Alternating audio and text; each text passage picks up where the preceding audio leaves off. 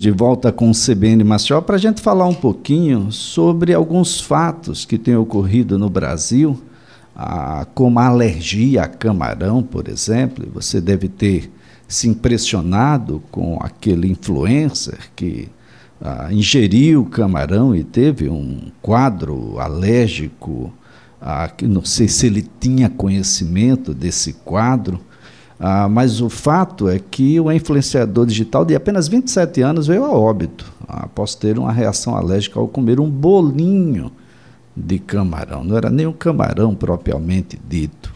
Ah, nós temos algumas outras situações ah, que são interessantes. Será que aquela menina que aspirou pimenta tinha alergia a algum aspecto, a algum, algum elemento contido na pimenta? O que de fato faz com que o corpo da gente reaja dessa forma a determinadas substâncias? Algumas pessoas não podem tomar algumas substâncias medicamentosas porque o corpo reage de forma diversa. O que é que acontece no processo alérgico é o que a gente passa a discutir a partir de agora com o Dr. Renato, Renato Prachedes, é médico, alergista, imunologista, a quem a gente agradece, viu, doutor Renato? Esse é um assunto que eu acho que é do interesse de absolutamente todos. Um bom dia. Bom dia, Elisa. Sem sombra de dúvidas, é um, um, um assunto de interesse é, pela população, principalmente pela população leiga, que por vezes não entende ou não é diagnosticado de forma correta, não é elucidado, não é esclarecido como que deve agir, como que deve é, se impor em relação a possíveis quadros alérgicos e possíveis reações alérgicas. Eu costumo sempre dizer para os meus pacientes é, e até alunos de medicina que os processos alérgicos eles são como se o nosso sistema imunológico, porque a alergia, na verdade, ela é um, uma mínima porcentagem do que o nosso sistema imunológico, aquele nosso sistema de defesa, a parte do nosso organismo que serve para combater processos infecciosos, ele, esse sistema imunológico ele acha que uma estrutura, um alimento, um ácaro, por exemplo, ou um medicamento, ele vai fazer mal para a gente. E a partir disso é que desencadeia os processos alérgicos, ou seja, tudo vai ser girado, vai, vai, vai estar relacionado a como o nosso sistema imunológico, nosso sistema de defesa, interpreta um alimento, interpreta um medicamento, e a partir disso é que a gente tem esses desenlances por aí, a gente tem todas essas situações em relação aos processos alérgicos. Doutor Renato, ah, isso é do nascimento, a gente já nasce com essa, com essa situação, a gente adquire durante a vida? É, existem algumas situações que a gente já nasce, sem sombra de dúvidas, com uma chance maior em relação a outras pessoas, em relação à população geral, em desenvolver quadros alérgicos no geral. É, as alergias alimentares, por exemplo, é, bem como alergias respiratórias, aquelas pessoas que nascem é, com um pai ou uma mãe, por exemplo, que tinha um histórico de rinite alérgica, por exemplo, um histórico de asma, essa criança, quando nasce, ela tem uma chance também de desenvolver quadros de rinite alérgica, quadros de asma e quadros de alergia alimentar. Existe um conceito na imunologia que a gente chama de marcha atópica, que é aquela criança que já nasce com uma predisposição a ter doenças alérgicas, em que inicialmente ela com, começa com uma doença chamada de dermatite atópica, que é um defeito na pele, depois evolui para apresentar quadros de rinite alérgica e nesse desilance também pode apresentar quadros de alergia alimentar.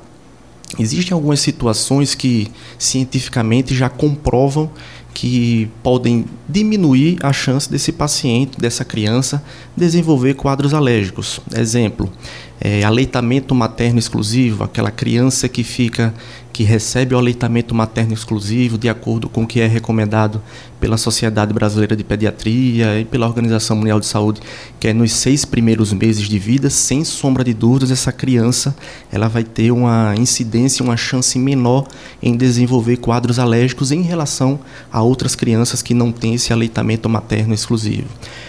Parto cesáreo, por exemplo, e o parto normal, aquela criança que nasce por via vaginal, pelo parto normal, ela através daquela primeira exposição daquela flora, aquela flora bacteriana, aquela flora vaginal da, da, da mãe, essa criança já tem um pouquinho de estímulo e já como se fosse desenvolver um pouco o sistema imunológico.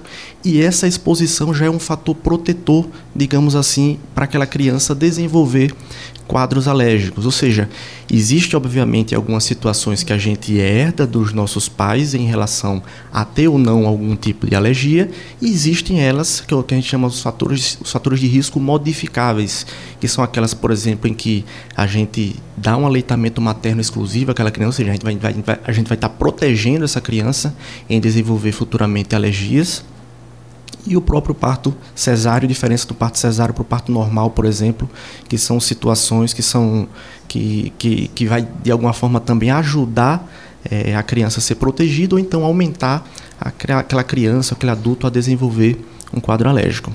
Agora, doutor Renato, quando a gente pensa em mensurar isso por meio de diagnóstico, é claro que a gente deve estar falando de uma incidência Parece-me que a exceção é quem não tem absolutamente nenhum tipo de condição alérgica, pelo que eu estou imaginando aqui, porque as rinites há uma reclamação enorme. É Aqueles que têm problemas a, a, determinadas substâncias contidas nos alimentos, as substâncias que existem nos medicamentos, aliás, é, é uma grande dificuldade.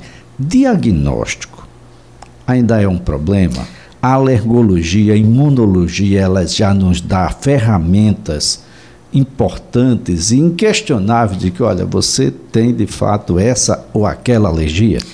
Elias, na medicina, é, eu costumo falar inclusive para os alunos, a gente tem, tem, palavras que a gente não pode dizer de forma alguma, como palavras sempre nem nunca. Né?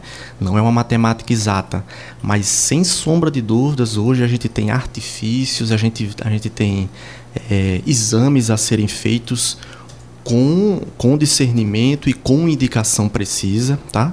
É, para a gente poder ajudar, para a gente poder ou afastar ou de verdadeiramente diagnosticar uma situação em que possivelmente o paciente tem um quadro alérgico. É, por, por, ironia do destino, quando eu estava chegando aqui, Elias, no, no, no para fazer, fazer aqui entrevista, isso é que leva em consideração hoje em dia. Eu recebo uma mensagem aqui, doutor Renato, bom dia. A prima de uma certa paciente, cheia de alergia também, no final de semana descobrimos que tem alergia a abacaxi. Descobri, descobriu quem, pelo amor de Deus? E aí a gente médico fica minha nossa, quem descobriu? Foi a família? Foi a mãe? Foi o primo? Aí, hoje a gente dispõe de uma especialidade, inclusive, para poder, poder elucidar esses, esses diagnósticos. E sem sombra de dúvidas, o alergologista imunologista ele se capacitou para isso, ele sabe algumas nuances, vários detalhes que existem do sistema imunológico, que é muito complexo, para que a gente possa diagnosticar uma doença alérgica. E para qualquer exame que seja feito, Elias, qualquer exame da parte da alergia, a gente precisa de uma história clínica, tá? A gente aprende no, no decorrer da formação da medicina, isso, uhum. nem na especialidade, que qualquer exame que a gente solicite para um paciente, para uma criança, para quem quer que seja, ele é um exame complementar. Complementar o quê? A uma história clínica, uma anamnese. O paciente chega para a gente dizendo, doutor, quando eu comi um camarão, estava na praia, comi um camarão, minutos a segundos depois começou a surgir uma coceira no corpo, começou a surgir vergões que a gente chama, né? Aquelas urticárias que a gente chama tecnicamente de lesões urticariformes começou a surgir aqueles vergões na, na, na, minha pele que coçavam bastante. Meus lábios inchou, meus olhos começaram a ficar inchados. Opa, a gente tem uma suspeita clínica. A partir dessa suspeita clínica, a gente tem os diagnósticos, a gente tem os testes a serem feitos. Sejam testes, sejam testes através de dosagem sanguínea, sejam testes através da, da, do prick teste, por exemplo, que a gente faz a, um teste de puntura uma beliscadazinha na, na, pele do paciente com extrato do camarão. Por vezes a gente usa até o próprio camarão para fazer esse teste cutâneo. É, todo teste é, ele é feito com um tipo de alergia, porque a gente acha também alergia é só, um, só uma alergia, essas, urticárias no corpo, por exemplo, esses inchaços, por exemplo, nos lábios e, e, e nas pálpebras, mas não Os processos alérgicos eles podem desenvolver pura e simplesmente com uma queda de pressão. O paciente, por exemplo, ele come um camarão e a pressão cai. E se sabidamente esse paciente ele é alérgico a camarão, a gente está diante, só disso que eu descrevi para você, Elias, de um quadro de anafilaxia, que é um quadro de alergia grave. Ou seja, existem essas nuances, esses detalhes que realmente é só o, o especialista que consegue montar esse quebra-cabeça para saber que tipo de alergia que esse paciente apresenta e a partir disso poder confirmar através dos testes que existem ou afastar. E aí eu até comento com com, com, com, alguns pacientes, com até familiares, que tem, tem uma coisa mais importante, a, a, tão como importante, na verdade, né? mais importante não, o mais importante é a gente diagnosticar e poder é, orientar o paciente quanto àquele processo alérgico que ele tem. Mas, além de diagnosticar, é afastar porque o que existe de diagnósticos presumíveis hoje em dia de alergias alimentares, alergias a, a medicamentos, alergias, enfim, a, a respiratória, são inúmeros. Só para você ter noção, Elias. Foi feito um estudo nos Estados Unidos em que, fugindo um pouquinho da parte de alergia alimentar, em que foi feito uma investigação de pacientes que se rotulavam e se diziam é, alérgicos à amoxicilina, por exemplo, que é um medicamento extremamente rotineiro para diagnosticar, para tratar quadros de sinusite, quadros de amidalite por aí vai. Chuta para mim, Elias, de 10 pacientes, quantos depois 10 pacientes que se rotulavam alérgicos à amoxicilina. Quantos pacientes, depois de fazer toda a investigação clínica, todos os testes cabíveis, quantos que verdadeiramente eram alérgicos à amoxicilina? Quatro. Quatro. Chegou perto, mas não. Um, apenas um, Elias. Um paciente apenas, de 10 pacientes proporcionalmente, que depois de investigados, alérgicos à amoxicilina, por exemplo, ou à penicilina, depois de fazer toda a investigação, apenas um desses pacientes verdadeiramente apresentavam é, uma alergia verdadeira contra aquele, contra aquele medicamento. Eu digo isso porque alguns sintomas que aparecem no paciente, eles são sintomas que são similares a outras situações. Na faixa etária pediátrica, por exemplo, o meu trabalho em pronto atendimento também na pediatria, que eu também sou pediatra, eu recebo muito pais chegando já, doutor, olha para aquele, ele está com alergia. Aí eu começo a perguntar um pouco, mas conte para mim, pai, conte para mim, meu, o que é que está acontecendo? Aí quando os pais vão dizer, não, doutor, porque ontem ele começou com febre e aí é, começou com um quadro diarreico também, um quadro de diarreia, vômitos e por aí vai, e começou febre e começou com essas lesões no corpo também. No final das contas, por, por exemplo, nessa situação, nesse quadro clínico que eu citei para você, até que se prove o contrário, aqueles vergões e aquelas lesões que apareceram no corpo, muito provavelmente não é um quadro alérgico, e sim uma manifestação na pele de um quadro infeccioso. Por quê?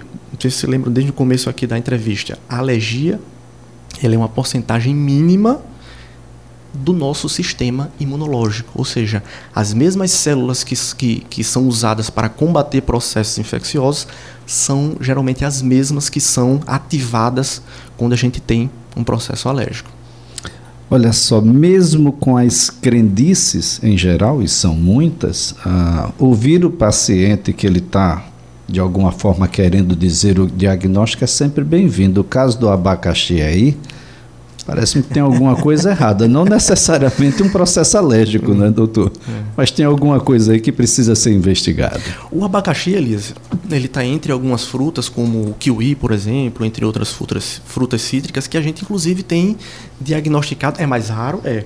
Mas que a gente tem diagnosticado, tem aparecido verdadeiramente quadros alérgicos. O que a gente precisa ver é que tipo de queixa é essa, e esse é o nosso papel, esse é o papel do alergologista e imunologista, mediante a queixa que o paciente traz para a gente e a gente poder confirmar através de testes cabíveis que possam ser feitos, inclusive um dos testes padrão ouro que a gente chama, um dos principais testes a serem feitos, são os testes de provocação oral, que é quando o paciente literalmente ele vai fazer a ingesta daquilo que a princípio ele traz para a gente que é alérgico na frente da gente, obviamente isso tem que ser feito em um ambiente supervisionado, em um ambiente por vezes hospitalar, por vezes ambulatorial, que possa ter todo um artifício aí de medicações a serem feitas caso evoluam para um quadro para um, para um quadro alérgico importante, mas é o que a gente pode confirmar de fato, verdadeiramente, se trata-se de um quadro alérgico verdadeiro ou não. E a partir disso, a gente poder,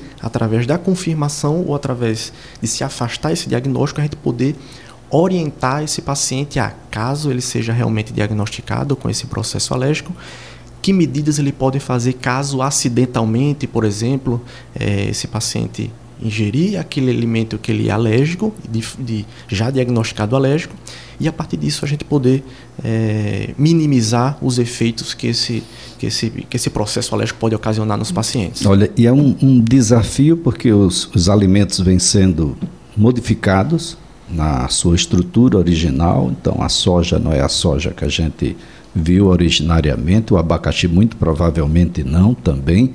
Além disso, doutor, nós temos um aumento do consumo de alimentos multiprocessados, com corantes, com estabilizantes e com tantos outros ingredientes não naturais e que parece que isso tem elevado o número de pessoas que têm de alguma forma reagido diferente a esse tipo de consumo. É, exatamente, Elias. É, a gente tem hoje em dia tecnicamente dividido essa situação, por exemplo, em alergias alimentares, intolerância e intoxicação à histamina, porque sempre quando um, um sempre não, porque como eu falei, Sempre, nunca pode nunca. dizer sempre, não é verdade? Mas na maioria das vezes em que os, os quadros alérgicos eles acontecem, tem uma substância que é liberada na nossa circulação chamada de histamina. Tá? E tem alguns alimentos, como exatamente esses que você citou, é, salsicha, por exemplo, alguns produtos industrializados, corantes, vinho, por exemplo, queijo e por aí vai que eles são alimentos caracterizados como histaminérgicos, tá? É, os processos alérgicos eles acontecem na maioria das vezes por, uma é, por detectar uma proteína específica, ou seja, a proteína do camarão, a proteína do siri, a proteína do caranguejo, a proteína do peixe e por aí vai. O que acontece nesses alimentos mais industrializados, esses que a gente citou e esses que a gente começou a conversar aqui, é que eles são estaminérgicos, ou seja, eles induzem, eles têm sua composição é, algumas proteínas que tem uma substância chamada de histidina, que ela precisa de uma bactéria para quebrar essa substância, transformando histamina, e através disso o organismo pode absorver essa histamina e dar sintomatologias que são compatíveis com processos alérgicos, que são similares aos processos alérgicos, mas que verdadeiramente não tem um, um, um, uma detecção do sistema imunológico, não tem uma reação imune que a gente possa afirmar que seja um processo alérgico. E o corante, sem sombra de dúvidas, ela é, um, é o mais comum. Quantos, quantas pessoas não são rotuladas que são alérgicos a corantes e verdadeiramente também não são. É muito rara, é muito raro mesmo a alergia a corante, mas o corante ele está na composição de vários outros alimentos que, como eu falei, são estaminérgicos, ou seja, aquela substância que ocasiona todos os sinais e sintomas da gente está na composição de alguns alimentos e que podem, de, de pessoa para pessoa, é, deixar essa sensibilidade e fazer com que o paciente tenha urticárias pelo corpo, aqueles, aqueles inchaços nos olhos, quadros de diarreias, por incrível que pareça, diarreia e vômitos, sonolência, convulsão, queda de pressão arterial. A gente acha que a alergia é só coceira. Coçou e apareceu no corpo, eita, alergia. Não. Da mesma forma que não pode ser, existem outros sinais e sintomas que são compatíveis com processos alérgicos. Olha, nossa conversa aqui é com o Dr. Renato Prachedes, médico alergologista, o alergista, né, que você está acostumado a procurar aí nos hospitais, imunologista. Nossa conversa é sobre crises alérgicas. Eu chego agora à fase do tratamento, doutor. Uhum. Tem cura para boa parte? Não tem. Ah, tem vacina para esse tipo de situação?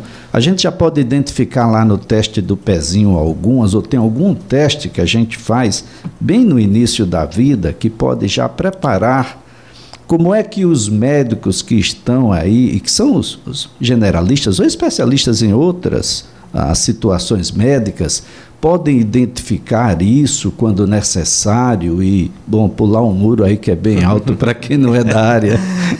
É, Eli, é o seguinte, é, diagnosticar uma alergia de forma preventiva, infelizmente isso não existe, porque qualquer processo alérgico que a gente desenvolva, a gente primeiro precisa de uma exposição e depois dessa exposição é que o organismo começa a interpretar ou memoriza aquela informação, aquele alimento como, opa, se esse alimento voltar aqui de novo, eu não vou gostar dele não. E aí reage contra aquele alimento. É dessa forma que o processo alérgico conhece, ou seja, diagnosticar de forma preventiva através do teste do pezinho e por aí vai. Essa, essa possibilidade, infelizmente, ela não existe. Os principais alérgenos alimentares na faixa etária pediátrica, por exemplo, que é o leite, o ovo principalmente, eles adquirem, são, são alérgenos alimentares que no decorrer da infância, a criança nos primeiros meses ou nos primeiros anos que são diagnosticados, por exemplo, a leite e a ovo, é, na sua grande maioria das vezes, elas costumam adquirir no decorrer da infância, no decorrer da vida, o que a gente chama de processo de tolerabilidade, ou seja, o próprio organismo costuma tolerar no decorrer do, do avançar da vida. Porém, existem outros alérgenos, como por exemplo e aí a gente falando aqui a nível de Maceió, a nível de região tropical, como os crustáceos, camarão, siri, caranguejos, esses infelizmente, esses alérgenos, uma vez adquirido, a gente ainda não tem descoberto, são alergias verdadeiramente que vão estar aí acompanhando infelizmente o paciente para o resto da vida. Existem outras situações mais específicas, como por exemplo, como eu citei, ao ovo e ao leite, pacientes que são diagnosticados quando crianças, boa parte delas, a maioria delas, adquire o que a gente chama de tolerabilidade, que é no decorrer da vida tolera e aí vai fazer a ingesta do ovo e do leite de forma tranquila. O organismo que anteriormente achava que aquilo era inimigo, agora começa a se familiarizar, vira amigo e aí não vai ter nenhuma resposta imune. Existem alguns pacientes que infelizmente eles persistem com essa que o, que o, que o sistema imunológico persiste com essa inimizade, digamos assim, contra o leite ou contra o ovo. Existem uns processos que a gente chama de dessensibilização, que são que nada mais é do que a gente fornecer para o paciente, para aquela criança, quantidades mínimas do ovo ou do leite de forma fracionada através de alguns protocolos bem específicos para que a gente consiga habituar o sistema imunológico a entender que aquilo não é um inimigo, e sim um amigo, né? Ou seja, faz parte do nosso, da nossa nutrição, faz parte do crescimento e desenvolvimento aí da nutrição das nossas crianças, e aí a gente tenta ensinar o nosso organismo que aquilo não vai fazer mal. E uma vez diagnosticado, tanto algumas dessas alergias ao ovo ou ao leite, por exemplo, ou então as alergias a camarão, alergias a crustáceos, essas pessoas elas têm que ser orientadas a saber os sinais, os outros sinais e sintomas que, como eu falei para você, não são só pele, não é só pele, por exemplo, que, que são manifestações de quadros alérgicos. Pode ser pele, pode ser a parte respiratória, por exemplo, os quadros de broncoespasmo, aqueles quadros semelhantes a quadros de asma, um quadro de diarreia, um quadro de vômitos, eles podem ser, sem sombra de dúvidas, uma manifestação de um quadro alérgico. E para isso a gente deve intervir e, através de um, de um, de um diagnóstico assertivo por um especialista, por um alergista imunologista, a gente dá o que a gente chama de plano de ação, que é deixar o paciente orientado com alguns medicamentos e aí nos pacientes que têm alergia grave, por exemplo, isso é um empecilho que a gente tem a nível de Brasil, a gente poder fornecer a caneta de adrenalina para os quadros de anafilaxia, que são as canetas autoinjetáveis que têm umas dosagens já programada para ser administrada quando um paciente ele detecta que está tendo um quadro alérgico importante. Isso Porém, tem no SUS, doutor? Nem tem no SUS e nem tem no Brasil no particular, Elias. Nem tem nem no particular, Nem então... no particular. Infelizmente a gente não tem. A gente tem um problema alérgico político em cima disso aí. É de difícil tratamento, exatamente. identificação fácil e é. cura, é. olha. Infelizmente a gente tem que importar. Nem nunca é. e nem sempre. Vou ficar parafraseando agora o doutor Renato aqui. doutor Renato Prachedes, foi um prazer tê-la aqui no CBN Maceió, uma excelente orientação, tenho certeza que as pessoas agora vão procurar um médico alergista, imunologista, para saber qual é a, situa a, situação de momento. Muito obrigado mesmo. O prazer foi todo meu, Elias. E sempre que tiver alguma queixa, achar que aquilo seja alérgico, procurar um especialista, um alergista, imunologista, para poder diagnosticar ou afastar aquele processo alérgico. Dr. Renato Prachedes é médico alergista e imunologista, esteve conosco aqui no CBN Maceió.